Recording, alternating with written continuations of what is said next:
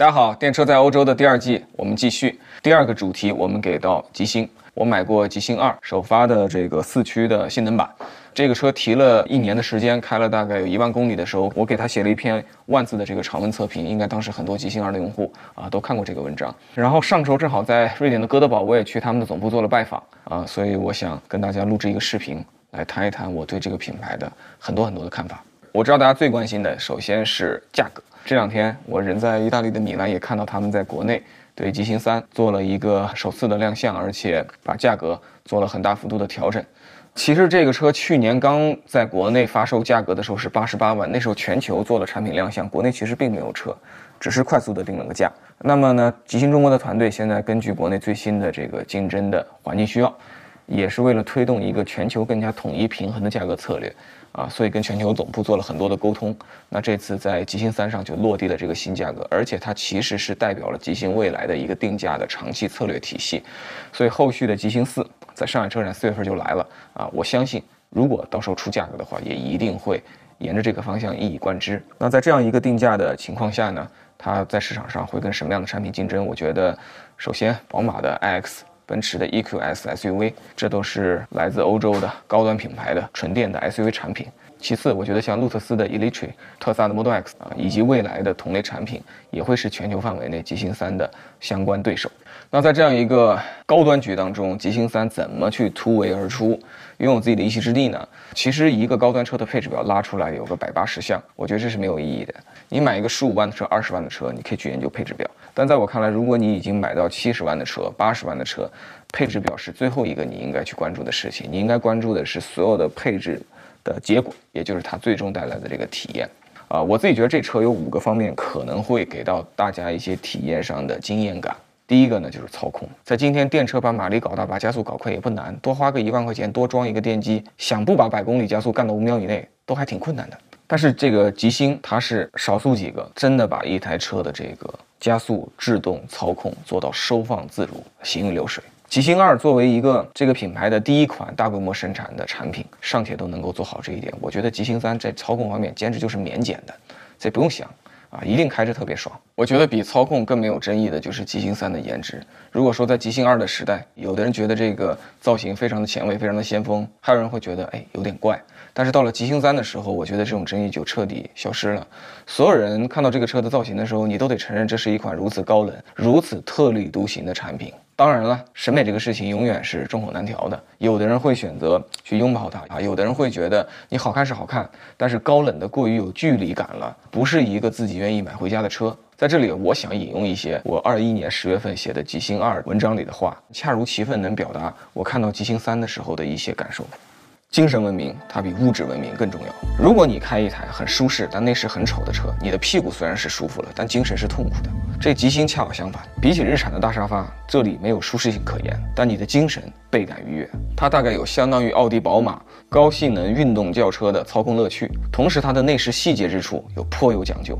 这里没有所谓豪华氛围的堆砌，没有复杂配置的累加，但你会感觉自己坐在一个狭小的私家北欧咖啡馆，有温度。有品位，有格调。极星二刚在中国出生的时候，我就给它提了个词：真皮不是豪华，镀铬不是内饰。我们从内饰看到外观，这台车也赢在细节。它采用了与车身颜色同色的 logo，这意味着你的车身是蓝色的，它 logo 就是蓝色的；你的车身是灰色的，logo 就变成灰色的。logo 仿佛隐藏在车身当中。当别人都把 logo 选择不断的做大。做的很闪亮，做的很高调的时候，这个极星的 CEO 兼极星的，我认为事实上的首席设计师托马斯，他选择了低调。当别人选择张牙舞爪的用车身线条和夸张的颜色来塑造一台性能车，极星选择了低调的颜色、朴实的线条来打底，但同时用一抹克制的金黄色的刹车卡钳和安全带，以及无边框的后视镜。来提亮，在大多数地方做减法，在少数的地方做加法，在大多数时候克制，在少数瞬间风骚。我知道这是不合群的做法，但这就是极星。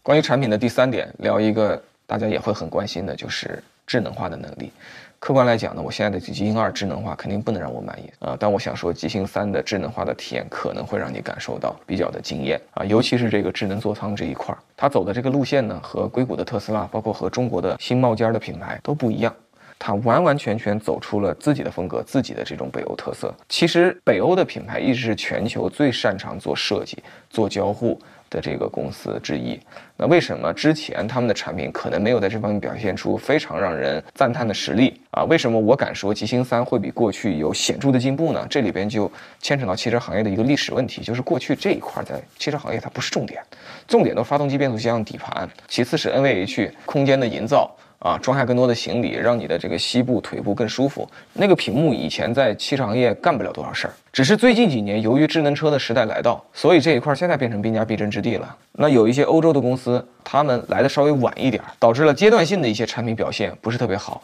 这不代表人家真的投入了足够的人力、物力和重视程度来做以后还做不好。所以这里我顺便重申一个我的观点，就是国际品牌的电动车真的有那么糟糕吗？我这次在德国柏林跟那个 Marcel 录节目的时候，他是一个 YouTube 的 KOL，然后他很关注电动车，也很关注中国的电动车。他对我做了这个采访，跟我说，如果我只给国际品牌的电动车出一个招的话，那个招会是什么？我当时给的招就是想办法尽一切可能性把智能座舱里的那块屏幕给整好，整到一个中国市场所期待的水平。需要达到的这个竞争门槛，这个东西达到门槛之后，消费者才能有可能对你更平等、更公平的去对待，从而对你的整车造型、对你的操控性能、对你原有的这个品牌历史啊、对你的空间表现予以一个正常的、合理的一个评估的这个准入资格。我认为啊，极星三一定能拿到这个准入资格。再过个半年吧，大家在国内实际摸到这台车以后，大家可以去验证我的这个判断。然后第四点呢，我想谈的就是安全和健康啊。我自己是一个过敏人士啊，所以我自己个人买车啊，包括我们家人买车的话，我们是非常在意这个空气污染的问题的。很多新车你买回去啊，两三个月、三四个月啊，甚至有的半年、一年，它这个味道都很重。它不光是味道重，它就是会让你的身体感觉到有一些不适啊。但是极星二这个车没有任何任何一点点一点点问题。所以，我相信极星三这方面也会继续给大家好的一个保障。那安全就不用说了，这个极星在安全上是非常极致的。我在这里还是想稍微多说一句，就是安全这个事情不是比谁的气囊多，不是比啊谁在配置表里那个刹车的距离短，这些东西相对来讲啊，只能说是安全的基本功。真正要把汽车安全做好，实际上你是需要去调动整个公司庞大的研发能力，而且拥有长周期的经验。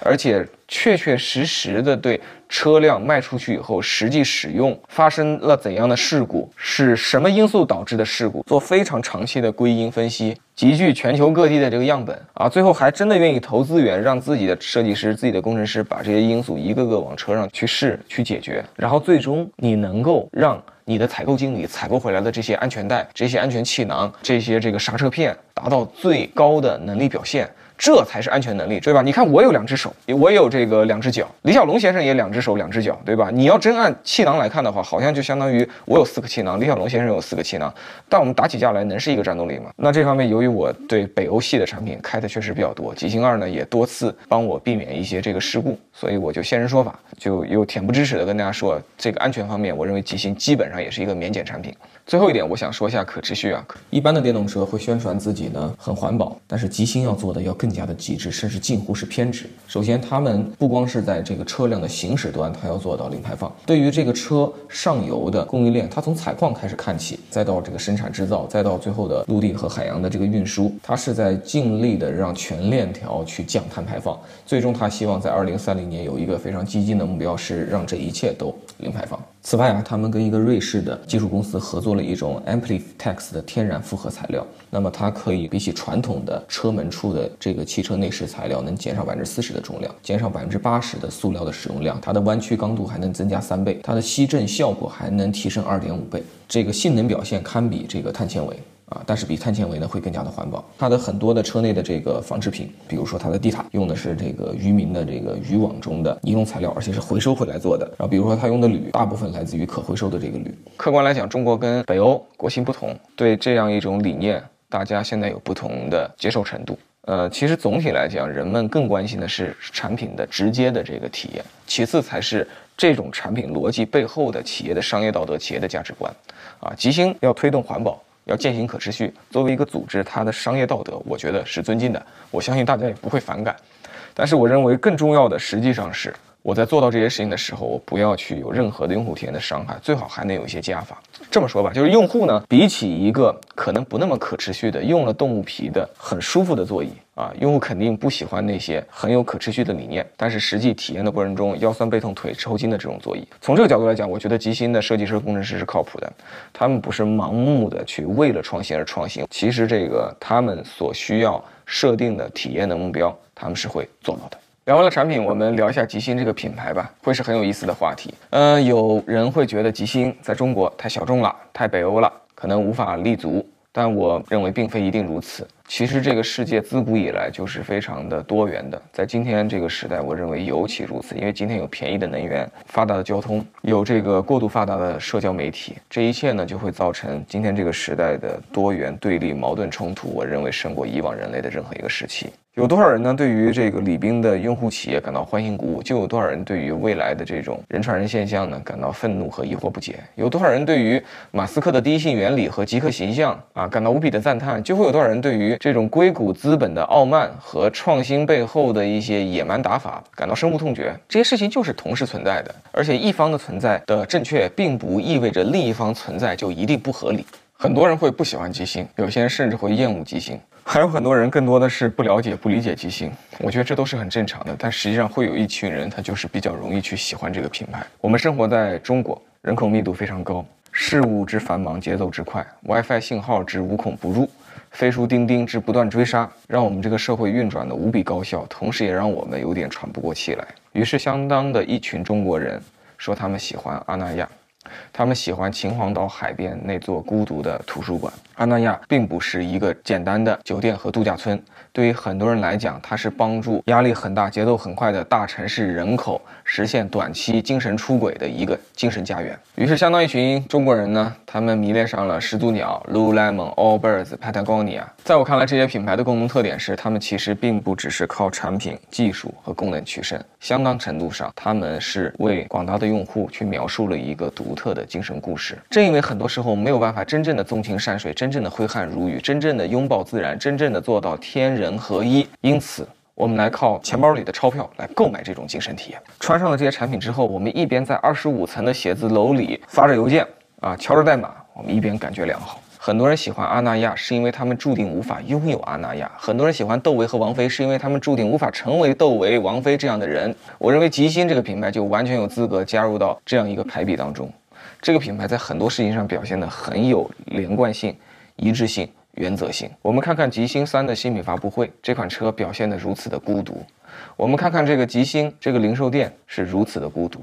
我们看看吉星的总部一楼的那个平面海报，这幅画看上去是如此的孤独。啊，我每天去那边开会的时候，不管是在风雪交加的天气里，还是在阳光明媚的天气里，这个总部的大楼都显得如此的孤独啊！所以我当面跟他们讲，我强烈建议吉星和阿那亚做一次 co-branding。我觉得这两个品牌是天造地设的一对，气质是如此的相似雷同。视频的最后呢，跟大家聊一下极星三这个车，它适合什么样的用户？这时候我发现一个惊人的事实，就是一年半前我写的极星二的目标适应人群放在这个车上，它依然这个恰如其分。这也再次说明了这个品牌的打造呢，它是非常有连续性的。我来给大家朗读一下一年半前我是怎么写的。我说这个车呀，它适合这样的人：一、绝对不买 LV 的 logo 款招摇过市的人；二、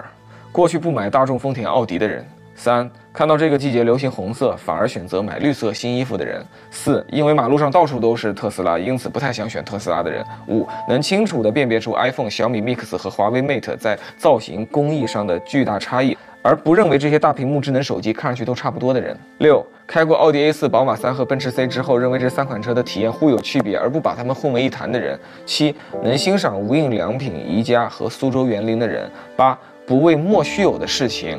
过于操心焦虑的人，莫须有的场景包括但不限于以下：后排空间会不会不够用？续航会不会太焦虑？充电会不会不方便？开出去会不会被人误认为是小鹏？九，买东西不是比个参数、拉个配置、跑个分，用理性算术结果证明自己聪明而且正确的人，而是那些感觉到了我就喜欢的人。我认为极星真的不是为了大多数人而存在的。汽车品牌，它的初衷就不是为了迎合最主流的人群和最主流的价值观所成立的。这个品牌今天的定义和设计已经非常的清晰了。我不会用完美这个词，但我会用清晰。我认为这样的品牌它在火车站的时候，它永远不会去追已经开出去的火车，它应该静静地等在那里，等风吹过来，等下一辆车开过来。